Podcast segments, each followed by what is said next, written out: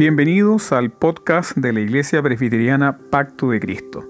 Hoy compartimos un nuevo episodio de la serie bíblica en el libro de Éxodo.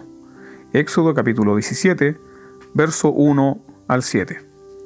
Toda la congregación de los hijos de Israel partió del desierto de Sin por sus jornadas, conforme al mandamiento de Jehová, y acamparon en Refidim, y no había agua para que el pueblo bebiese. Y altercó el pueblo con Moisés y dijeron, Danos agua para que bebamos. Y Moisés les dijo, ¿Por qué altercáis conmigo? ¿Por qué tentáis a Jehová? Así que el pueblo tuvo allí sed y murmuró contra Moisés y dijo, ¿por qué nos hiciste subir de Egipto para matarnos de sed a nosotros, a nuestros hijos y a nuestros ganados? Entonces clamó Moisés a Jehová diciendo, ¿qué haré con este pueblo? De aquí a un poco me apedrearán.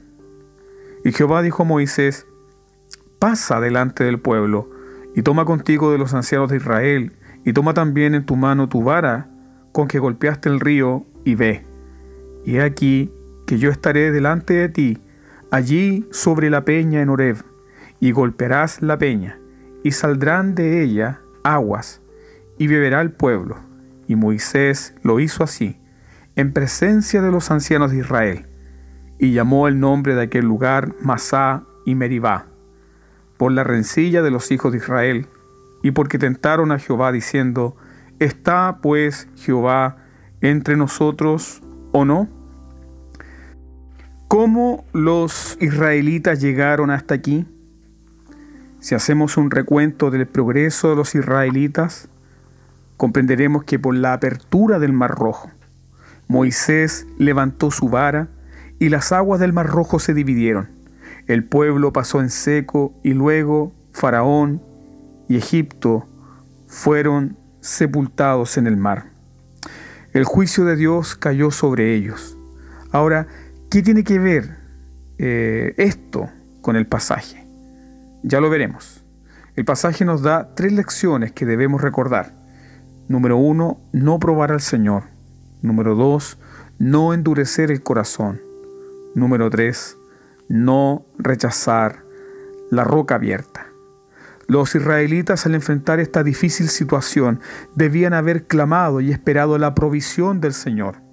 Sin embargo, nadie de la congregación dice, ya hemos pasado por esto y hemos visto el cuidado de Dios. La última vez que tuvimos sed, Dios le dijo a Moisés que arrojara un árbol a las aguas amargas de Mara y las aguas se endulzaron y no morimos de sed. No se preocupen, no tenemos agua, pero tenemos al Dios del maná con nosotros. Pero esto no fue lo que sucedió. Ellos se quejaron, ellos se amargaron y ellos comenzaron a pecar. Inmediatamente levantaron juicio contra Moisés. Te demandamos, Moisés, por traernos a este desierto y por exponer la vida de tu pueblo a morir de sed.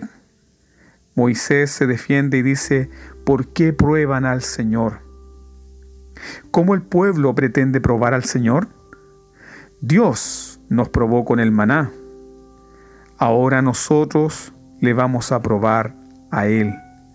Queremos agua ahora. Si el Señor está entre nosotros, entonces que lo demuestre y que nos dé agua ahora. Las pruebas son para medir el progreso de alguien. Si creció, se aprendió. Pero como este pueblo puede pensar que va a probar a Dios, el hombre pecador no puede llamar a Dios y tomarle un examen para comprobar su fidelidad. En la Biblia hay una sola excepción y es cuando Dios mismo nos dice que probemos su fidelidad.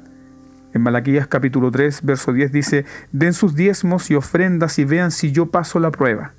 Comprueben si soy fiel en darles más de lo que ustedes me dan a mí. ¿Cuántas veces hombres y mujeres han caído en este pecado? Señor, si estás conmigo, quiero que suceda esto. Señor, si estás conmigo, quiero que me des esto. Señor, si estás conmigo, bendíceme ahora, sáname ahora. Pero esto, amados hermanos, es seguir el consejo de Satanás. Satanás le dijo a Jesús, si eres el Hijo de Dios, manda que estas piedras se conviertan en pan. Si eres el Hijo de Dios, tírate del templo porque enviará a sus ángeles para que cuiden tu pie. Cuando tentamos al Señor, seguimos el consejo del demonio. Este pueblo loco no ve que el Señor sigue con ellos. La columna de nube y fuego les seguía, el maná seguía cayendo todas las mañanas y el rocío matinal amanecía cada mañana adornado con el maná del cielo.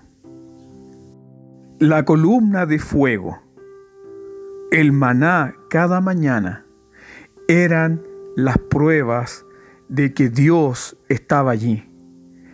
Pero los israelitas dijeron, ¿está el Señor entre nosotros? Esto revela, mis queridos hermanos, cuán necios pueden ser nuestros corazones cuando estamos cegados por las circunstancias tal cual como lo dijo el salmista Asaf en el Salmo 73. Tan torpe era yo que no entendía, era como una bestia delante de ti. Con todo, yo siempre estuve contigo, me tomaste de la mano derecha. La segunda lección que aprendemos en este pasaje es no endurecer el corazón. Masá y Meribá son señales de advertencia en la Biblia, tanto en Deuteronomio capítulo 33, verso 8, como en el Salmo 95, versos 7 y 8. Se repite constantemente y se nos manda a no endurecer el corazón. El Salmo 95 se cita dos veces la fuerte exhortación a no endurecer el corazón. Y es una exhortación contra la incredulidad. La rebelión y la murmuración es incredulidad. Es una advertencia al corazón como lo enseña la epístola a los Hebreos, el capítulo 3, los versos 7 y los versos 15. No debemos endurecer nuestros corazones. Si escuchamos hoy la palabra de Dios, si escuchamos hoy el mensaje del Evangelio, no debemos endurecer nuestros corazones.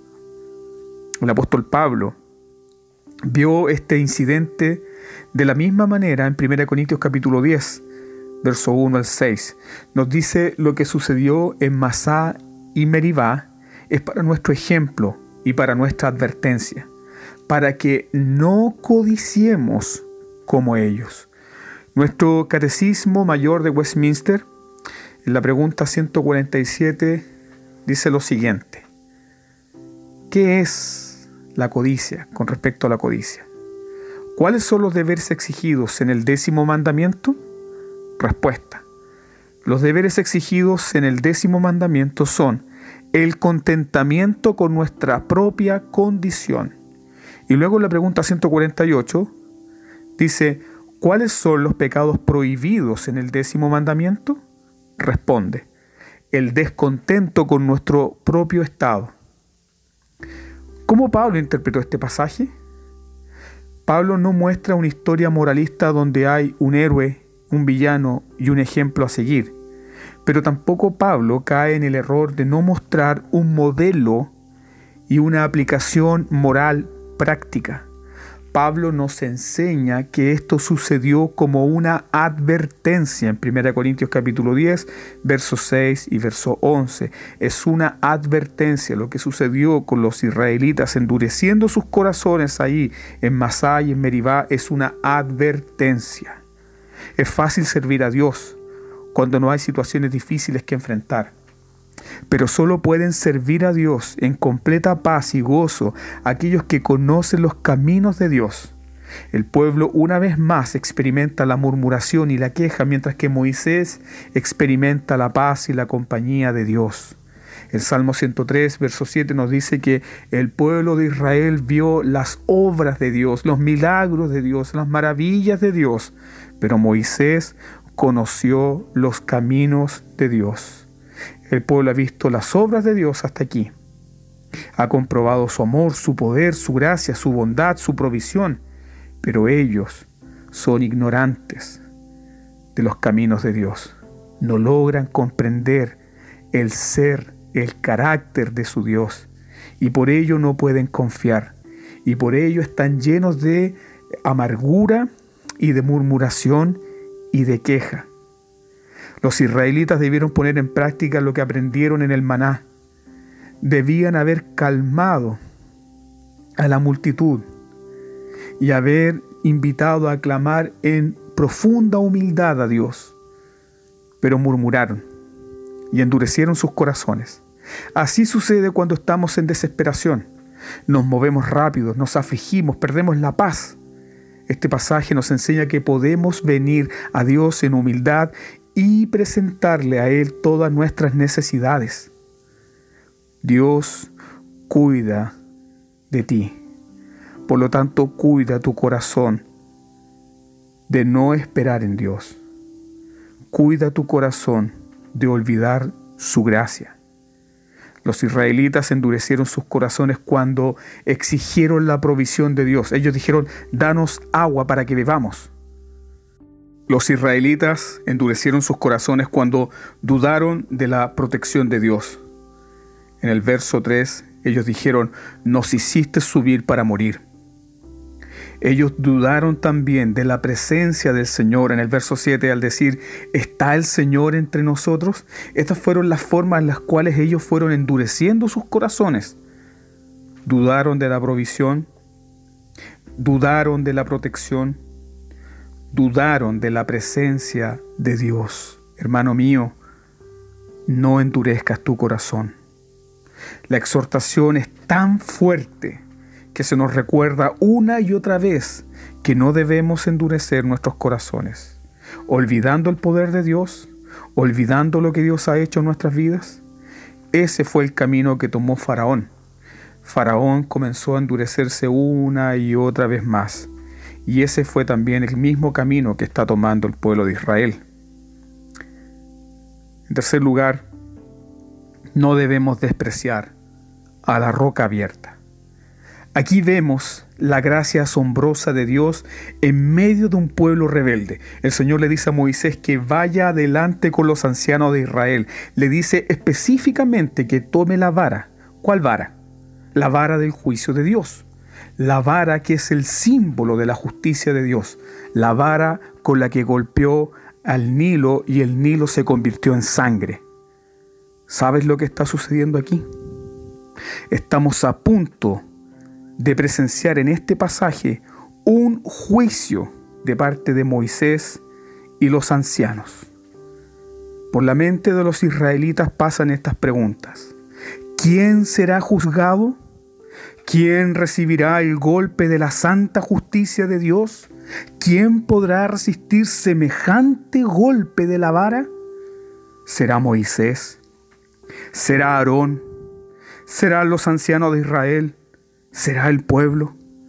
El Señor le dice a Moisés, yo estaré delante de ti, allí en la peña de Oreb. ¿Qué momento más solemne es este? ¿Quién será juzgado? ¿Quién recibirá el golpe de la santa justicia de Dios? ¿Quién puede resistir semejante golpe? Dios le dijo a Moisés, yo estaré delante de ti, allí en la peña de Oreb. ¿Qué había sucedido antes en esa peña? El ángel del Señor le había hablado a Moisés desde la zarza ardiendo en Oreb, en Éxodo capítulo 3. Y ahora Dios mismo dice, yo estaré allí. ¿Cómo? ¿Cómo Dios estará ahí? ¿En una teofanía? ¿En la presencia de la columna de nube y fuego? No. El Señor mismo se identifica con una roca en Deuteronomio capítulo 32. El Señor le ordenó a Moisés, y golpearás la peña. Eso significa, mis queridos hermanos, que el justo juicio que merece Israel debe caer sobre la peña sobre la cual está el Señor. El Señor soportó el castigo de Israel.